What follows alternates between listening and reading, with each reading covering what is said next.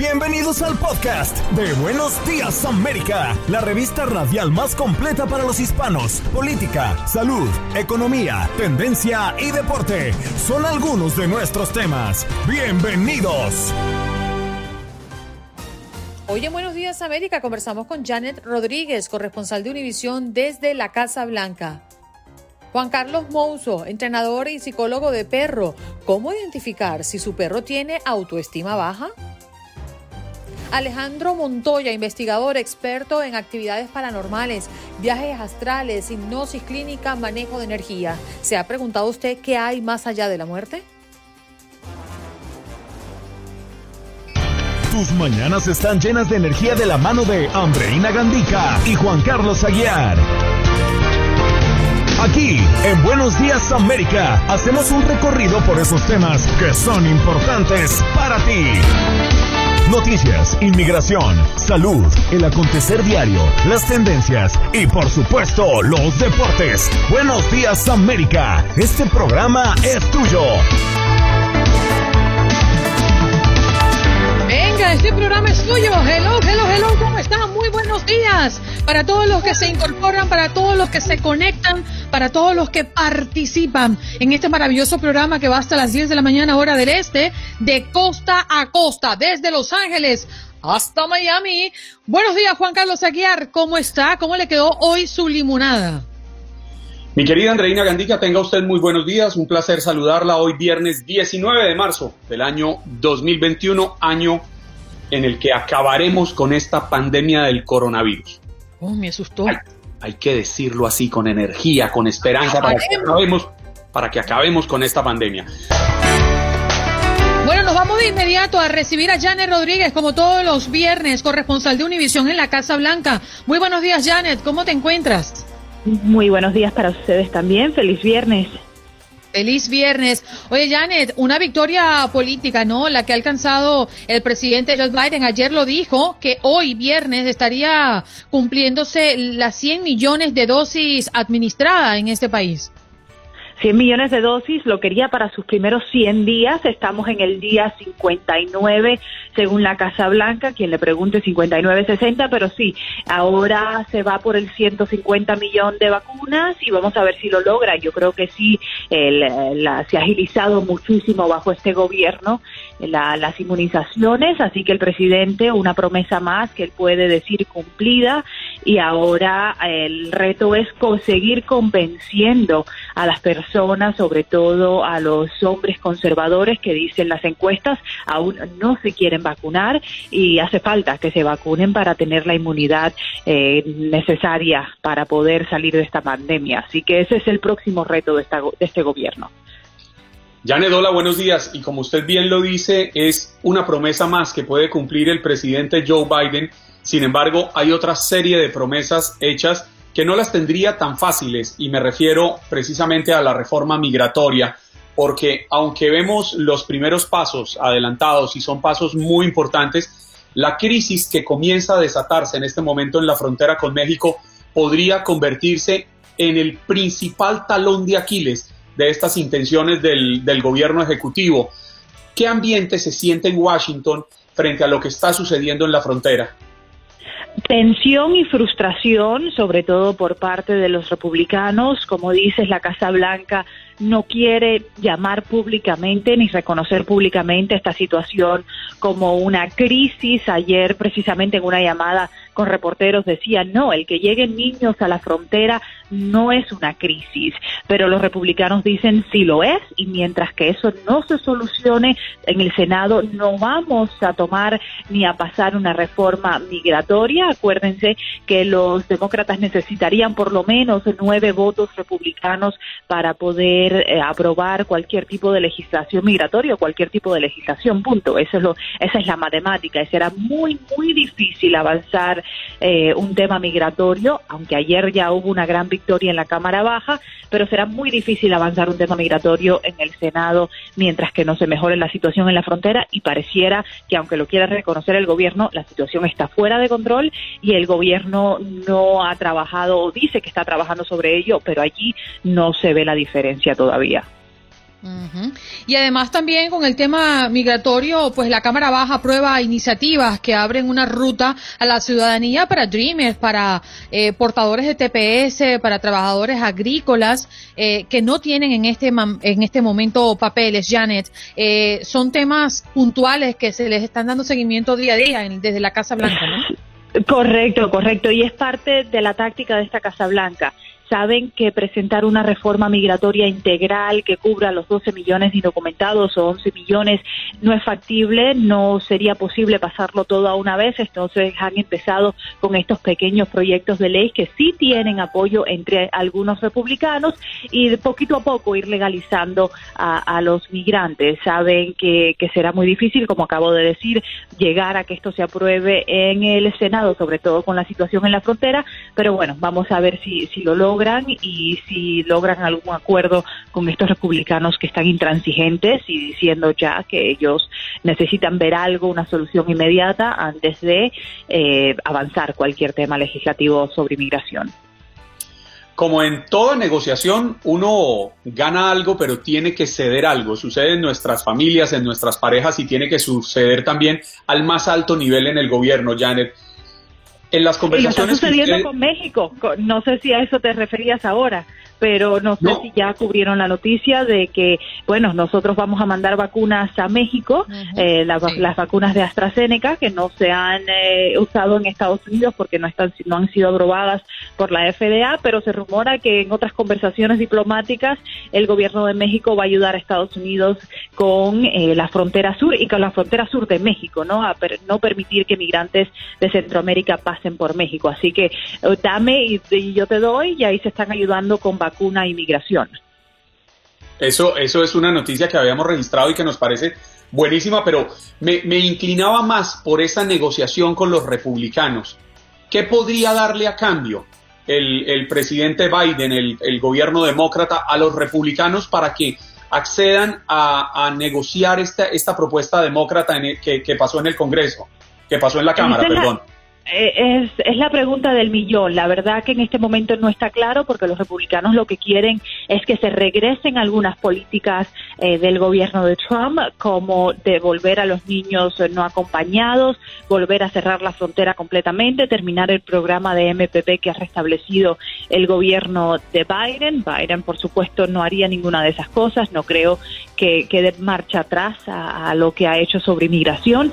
Así que ahí hay un la verdad que eh, un punto donde no, yo no creo que ninguno de los dos partidos van a ceder y, no, no tengo idea cómo irán esas conversaciones, pero al momento, como dicen en inglés, es a non-starter. Aquí no hay por dónde empezar porque ninguno de los dos bandos pareciera dar a ceder su posición. Jane, mm. muchísimas gracias por estar con nosotros, como todos los viernes. Un abrazo al chiquitico de la casa. Gracias a ustedes también. En Buenos Días América. América. Tu opinión importa. Nuestras redes sociales.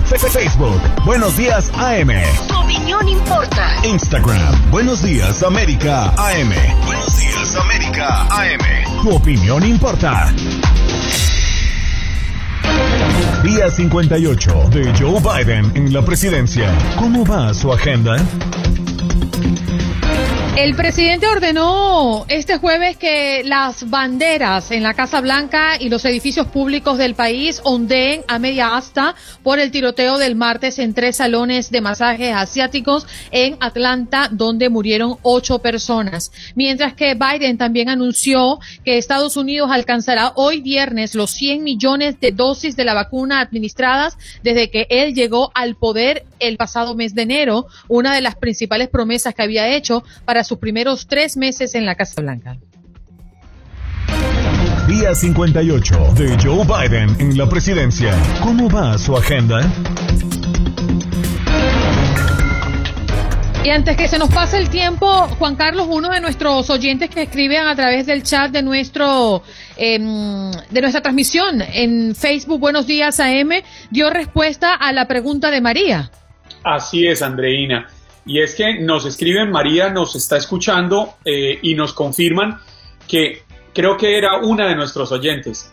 Ella es pensionada, ya disfruta de un buen retiro, un merecido retiro, recibe el dinero del Seguro Social, pero ya recibió el dinero de la ayuda federal para combatir las secuelas económicas del coronavirus. Entonces, ahí tiene la respuesta, María. Hay que tener confianza en que muy seguramente le llegará este dinerito. Sí, señor. Hola, Andreina. Hola, Juan mm, buenos días. Mucho gusto en estar con ustedes y compartir en esta sesión. Qué alegría tenerte. Él es entrenador y psicólogo de perros. Y yo te voy a decir una cosa, Juan Carlos. Yo no sabía que los perros sufrían de autoestima. Que podrían tener la autoestima. baja autoestima. Bueno, sí. Sin duda alguna. A, eso me refiero. ¿Por qué? ¿Cómo? ¿Cómo podemos identificarlos? Bueno, eh, se puede identificar de muchas maneras, pero la baja autoestima en el perrito aparece regularmente por una mala interrelación cuando es popi con perritos adultos. Regularmente el popi es un perrito que, es muy hiperactivo, es muy alegre, muy dinámico y quiere tener una interrelación más adecuada con sus semejantes. Entonces, al, unirlo junto a un perrito adulto, el perro adulto probablemente lo reciba, pero ve mucha intensidad en el popi y una vez que el popi quiere estar interactuando de una forma efusiva, intensa, ya el perro maduro se siente como un poco cansado y nota esa hiperactividad como algo no común. Entonces es cuando el popi em, trata de ser un poquito más efusivo, más intenso y recibe un tipo de regaño de ese perrito adulto, que por la, actividad hiperactiva o intensa del popi ahoga al perrito adulto y el perrito adulto da como en forma de un regaño y entonces esto empieza a bajar la autoestima en el popi, pensando que va a recibir una respuesta correcta de una interrelación para que le va a ser grata,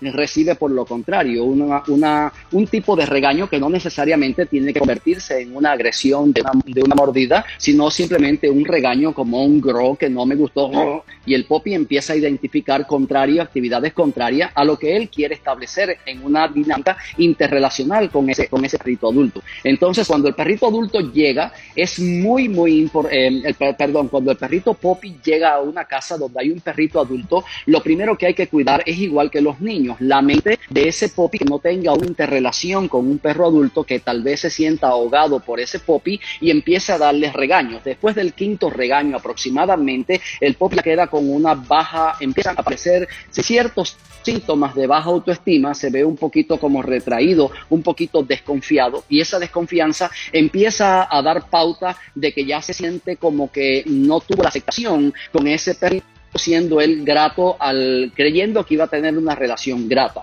Ahora, ¿qué es lo que sucede con la baja autoestima en un perrito? Que regularmente son los perritos, se identifica como un perrito que agrede a los perros que después de los siete meses ocho meses y medio empiezan a tener sistemas de agresión hacia otros perros. Solamente con pasear y ver a otro perro que está tal vez en el área, empieza como a, como a darle como si fuera un regaño o una agresión que realmente no es una agresión, simplemente tiene en su memoria retrospectiva el recordatorio del perro adulto que le estuvo dando cierto regaño y ahora ve un perrito adulto y regularmente si son grandes empieza a decirle a tomar una actividad defensiva que el dueño puede pensar que es una agresión lo que está teniendo y realmente no es una agresión. En su mente está recordando los pasajes que vinieron por los regaños del perrito adulto y ahora entonces está tomando una actitud como defendiéndose, no me haga lo que me hicieron anteriormente. Ahora, ¿por qué no sale este tipo de imagen de baja autoestima hasta los 7,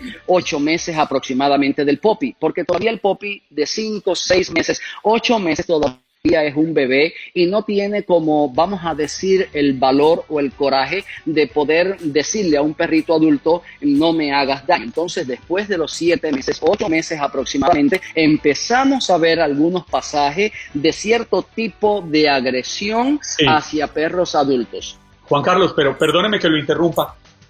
El perro sufre baja autoestima solamente cuando está en compañía de otros perros o le voy a poner oh, un ejemplo. Andreina tiene en su casa con su esposo y con su hijo, tiene también un hijo perruno, que lo tiene hace unos pocos meses. Se llama Rocky. ¿Rocky podría sufrir de baja autoestima con su familia humana?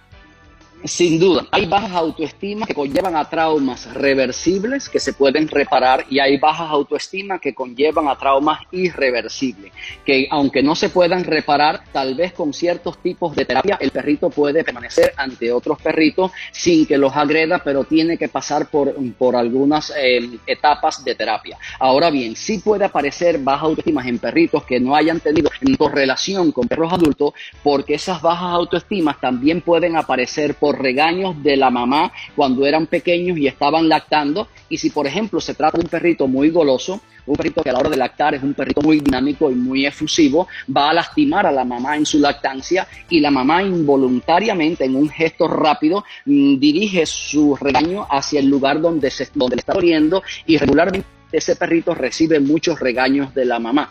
Ahora, no solamente por regaños de la mamá, el regaño de la mamá de la, cuando está en la lactancia es el peor que puede sufrir un perrito para la baja autoestima, pero hay otros, otros bajas autoestimas en los perritos que pueden aparecer por otras condiciones ambientales, por ejemplo, cuando estaba en el embarazo de la mamá, si esa mamá estuvo frente a pasajes donde hubieron fuegos artificiales, donde hubieron significaciones, eh, algo significativo que le causó ciertas actividades nerviosas y ella se puso muy nerviosa ante esos, ante, ante esos sonidos. Ese perrito está escuchando el sonido, está escuchando el temblor de la mamá ante ese sonido y está empezando a alterar su sistema nervioso y una vez que el perrito nace, nace con ciertas alteraciones nerviosas. ¿Cómo, cómo identificarlo? Podemos identificarlos de muchas maneras. Regularmente el perrito le gusta jugar e interactuar con todas las personas, el popi, y el popi que no se acerca mm, muy animadamente a una persona, primero puede ser actividad normal del popi,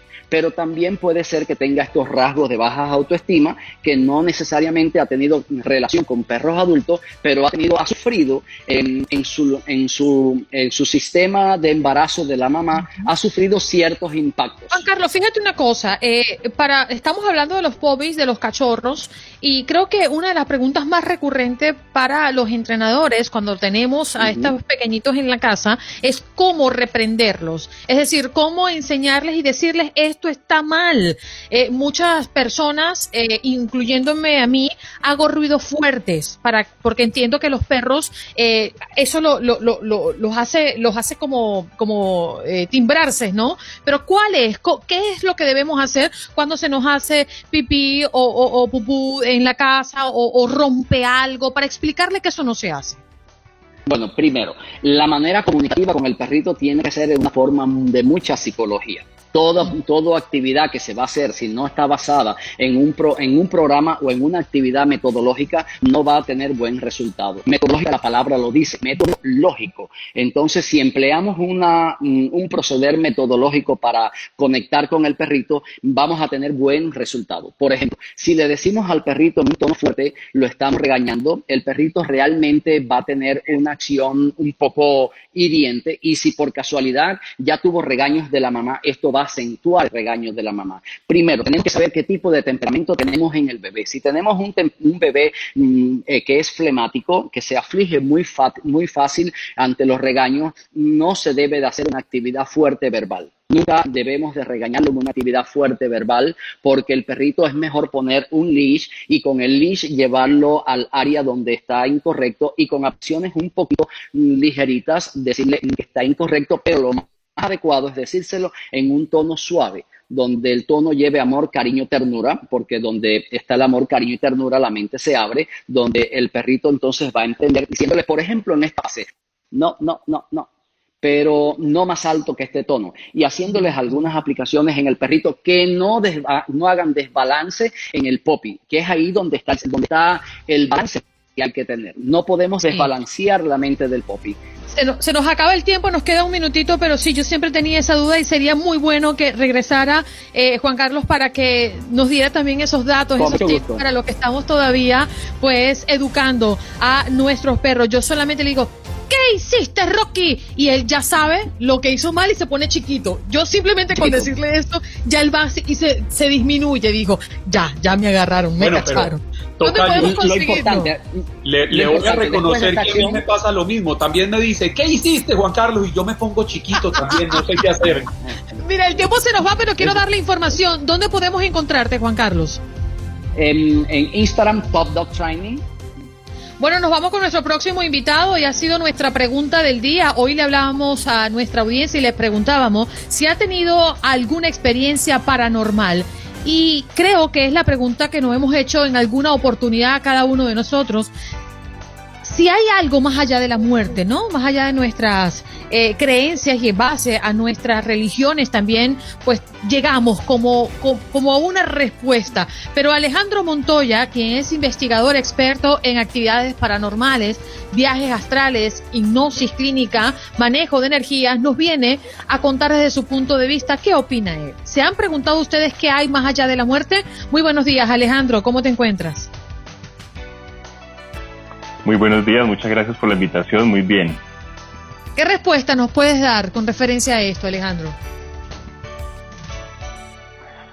Bueno, pues pienso que esa respuesta tiene múltiples puntos de vista. Creo que nadie podría dar una respuesta acertada con respecto a qué pasa después de la muerte. Es una teoría que es muy personal para cada uno. Influye mucho la religión, las creencias, el lugar del mundo en el que se encuentre donde podamos hablar de esto. Hay quienes creen en la reencarnación, es decir, que tenemos una oportunidad para volver a enmendar nuestros errores, aumentar nuestro nivel espiritual energético y hacer las cosas mejor en este plano físico o terrenal.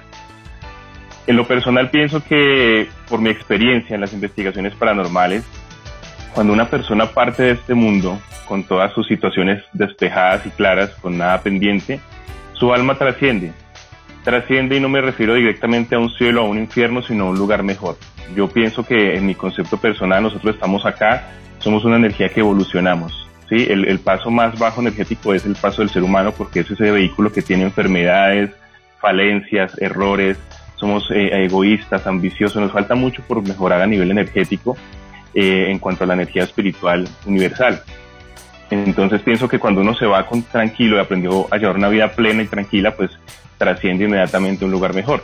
¿Qué pasa con aquellas personas que de pronto eh, se van con algún pendiente, por así decirlo? Tal vez una persona que era cabeza de familia y dejó sus hijos que dependían de él o a su esposa. Son personas que se quedan atrapadas en, una dimensión alterna a la nuestra.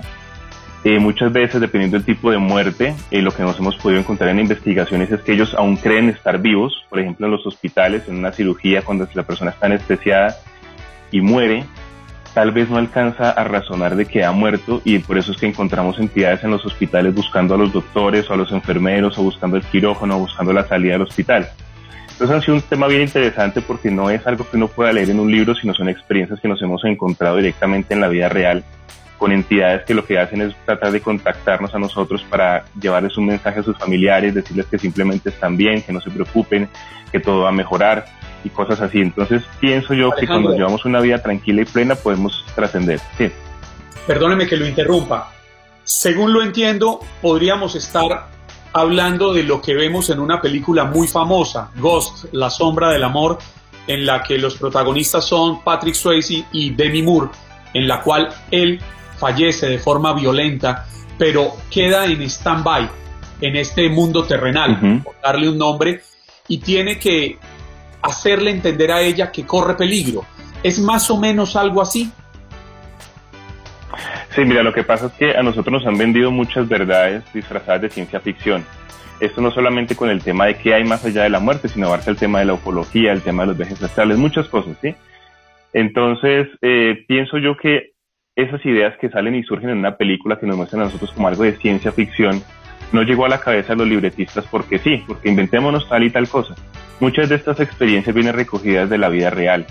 Vemos que algún familiar se va y como lo dices tú en el ejemplo de la película, queda con ese pendiente de avisarle a su pareja o a sus familiares que está bien o que puede correr algún peligro. Entonces son cosas que están muy allegadas a la realidad. Por más que sea, digamos, un poco ilógico basarse en una película, son cosas que pueden llegar a pasar y se encuentran en el mundo real. ¿Alguna experiencia em, real que nos puedas comentar eh, según tu investigación, experiencias de personas cercanas a ti, que, puedas hablarnos? Sí, mira, tengo muchas porque igual nosotros manejamos un canal en YouTube donde recogemos historias, tenemos un podcast también en Spotify y hay mucha gente que nos comenta historias. Por ejemplo, una, una muchacha que perdió a, su mamá, ella vive en el, en el exterior ella no sabía todavía que su madre había pues, fallecido y estando en, en, ese lugar, en otro país, ella siente cuando la presencia de su mamá, su aroma, llega a la casa y le dice con, con un apodo de cariño que le tenía. Entonces ella voltea a mirar y no ve absolutamente a nadie, siente una profunda tristeza, inmediatamente suena el teléfono y era su hermano diciéndole que su mamá había fallecido. Una experiencia personal que tuve yo eh, fue cuando empecé a trabajar con los viajes astrales. Eh, yo tuve un maestro personal que me guió durante todo este proceso y resulta que cuando yo era muy pequeño, voy a, resumir mucho la historia, eh, tuve un familiar que me hizo una promesa, me quería muchísimo porque siempre tuvo niñas de hijas y nunca tuvo un hijo, entonces yo era como su hijo que nunca tuvo. Y me dijo, pase lo que pase, siempre voy a estar contigo, siempre voy a estar ahí protegiéndote, voy a estar a tu lado. Yo ya tenía unos cinco años, escucho y recuerdo las palabras, pero nunca le puse mayor atención en ese momento. Él fallece, a él lo asesinan, eh, luego, unos años más tarde, yo empiezo a trabajar con esto, los viajes astrales, a aprender un poco de esta técnica. Y en mi primera salida, cuando logro dominar el viaje consciente, el desolamiento consciente, yo abro los ojos en mi habitación, me siento y cuando giro la cabeza hacia, hacia el costado derecho, lo veo a él sentado en una mecedora que no existía en mi habitación, pero estaba sentado ahí y me estaba mirando, pero miraba a mi cuerpo físico. Entonces cuando yo lo veo de la impresión, me asusto y vuelvo a despertar, digámoslo así, en esta realidad. Al día siguiente le comento a mi maestro y me dice, no, tienes que, muy seguramente él hizo alguna promesa contigo, un pacto contigo, tienes que decirle que descanse porque ya es momento de, de que se vaya a descansar. Duré mucho para volver otra vez a salir conscientemente porque sentía el miedo de volver a verlo cuando ya logro poder salir nuevamente, le digo a él que, que es momento de trascender, que su familia ya eh, necesita que descanse, que todos queremos que él esté bien. Él me mira y no comprende porque yo le estoy hablando en ese plano. Me mira, nunca me dice una palabra, pero su rostro es de asombro. Y después de eso, mientras que yo le voy diciendo que muchas gracias, que le agradezco por haber mantenido su promesa, él se va desapareciendo lentamente y es la última vez que lo veo. Entonces, de ahí también saco una, una, una moraleja para la, para la audiencia y es que las palabras tienen poder aquellos pactos de sangre que hacemos con nuestra pareja, aquellas promesas que hacemos, marcan un, antes y un después en nuestra vida. Entonces hay que pensar muy bien antes de hablar y hacer un pacto tan grande como estos. Bien. Alejandro, ¿dónde podemos nosotros conseguirte? Eh, dices que tú tienes un canal de YouTube, ¿dónde podríamos ubicarte para las personas que estén interesados en ahondar sobre estos temas de actividades paranormales, viajes astrales, hipnosis clínica, manejo de energías? Claro que sí, mira, el canal lo encuentran como equipo Morrigan Paranormal o Voces Ocultas, está en YouTube. En Spotify, que es donde podemos narrar las historias que ustedes tengan, eh, lo encuentran como Voces Ocultas y el correo al cual ustedes pueden enviar esta información, no importa qué tan loca sea la historia, siempre habrá un espacio para contarlas y este es, ese, ese podcast está hecho para la gente. Lo pueden enviar a equipo morrigan paranormal gmail.com Ahí evaluamos la historia, nos ponemos en contacto con la persona, no los vamos a juzgar de locos ni mucho menos. Hemos tenido historias desde avistamientos ovni, encuentros con el más allá, bueno, muchas cosas, ahí pueden enviarla y pues la historia será contada en nuestro podcast. Aquí Vanessa, fíjate, Vanessa Macías dice, a mí también me pasó cuando mi padre falleció, yo sentí su mano sobre mi hombro y luego me llamaron a darme la noticia, Alejandro. Sí, mira, es que eso se conoce coloquialmente eh, como recoger los pasos cuando una persona, digamos, por ejemplo, el caso del oyente, el del papá que, que falleció, tal vez ese hombre en ese momento de morir, la angustia que tenía era de no poderse despedir de sus familiares, de no poder saber cómo estaban, y empieza a desplazarse no solamente con ella, sino muy seguramente con otras personas que también puede que no le hayan sentido como lo sintió ella, pero empiezan como a, esa necesidad de despedirse, de dejar todo un, ciclo cerrado atrás. Entonces es muy común que cuando una persona va a fallecer o fallece, se sienta en este tipo de presencia.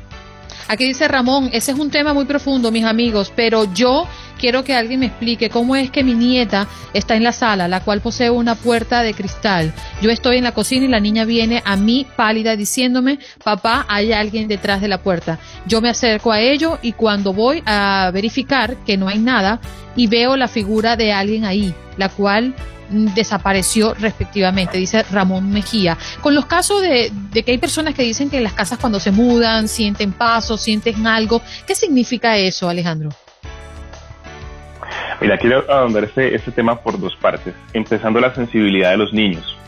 Es muy común eh, ver casos de niños con amigos imaginarios, muchas veces que la psicología trata de explicar, que es un proceso del avance de la, de la imaginación del niño y todo esto pero hay que tener especial cuidado cuando ese amigo imaginario empieza a darle información a ese niño o niña de, por ejemplo, acontecimientos que van a ocurrir, o cuando le está infringiendo dolor, o cuando le está eh, introduciendo imágenes o situaciones de suicidio, de autoagresión, de autolaceración, porque ello, eso ya no hace parte de la imaginación de un niño. Hay que ya tener eh, asesoría profesional, ya sea de un psicólogo o de un parapsicólogo, que es la persona que trabaja sus temas paranormales, para poder dar con la razón de por qué ese amigo imaginario que tiene un nombre, que tiene una historia, que tiene una influencia sobre el niño, está ahí presente. Los niños tienen una inocencia muy grande. Nosotros cuando nos empezamos a, desarrollarnos, antes de contaminarnos con todas estas cosas de adultos, eh, tenemos una sensibilidad muy grande. Por eso es que hay que poner mucha atención cuando tú como, como padre le presentas a una persona, a un niño, ese niño cómo reacciona, si se siente intimidado, si se siente, puede que el niño sea eh, tímido, claro, pero si se muestra mayormente eh, asustado, incómodo, es porque la energía de esa persona hay algo que no está bien. Por el contrario, muchas veces nos sorprende ver cómo un niño se abre ante otra persona tranquilamente como si lo conociera de años porque vibran energéticamente muy bien, son, son, son compatibles. Entonces, especialmente los niños pequeños tienen la, la, capacidad muchas veces de llegar a ver espíritus, no todos, pero sí la gran mayoría tienen esa capacidad de ver gente donde no hay nada. Yo tengo una sobrina en la familia, Alejandro, que vivió esa experiencia y ella siempre hablaba de su amiga. Y ella misma le dijo que tenía un nombre, se lo, no sé si se lo inventó, la amiga se lo dijo, no lo sé, pero jugaba, ella jugaba con esa niña y, y, y, y, cuando su mamá, en este caso, cerraba la puerta como para que, para ella escuchar, a ver si realmente es que la estaba manipulando, cuando estaba ella, no, hablaba con ella y le daba respuesta y le decía cosas, y sí, yo creo que los niños, y eso se lo adjudicó a la imaginación, a como no tenía una hermanita o un hermanito para compartir, pues ella se creó eh, e, esta figura, esta supuesta niña. Alejandro, gracias por estar con nosotros, se nos acabó el tiempo. No, ustedes, muchas gracias por la invitación, de verdad que es un placer estar con ustedes y poderles responder así sean pocas preguntas, pero bueno, aquí estamos. Gracias por acompañarnos en nuestro podcast. Buenos días América. Y recuerda que también puedes seguirnos en nuestras redes sociales. Buenos días AM en Facebook y en Instagram. Arroba Buenos días América. AM. Nos escuchamos en la próxima.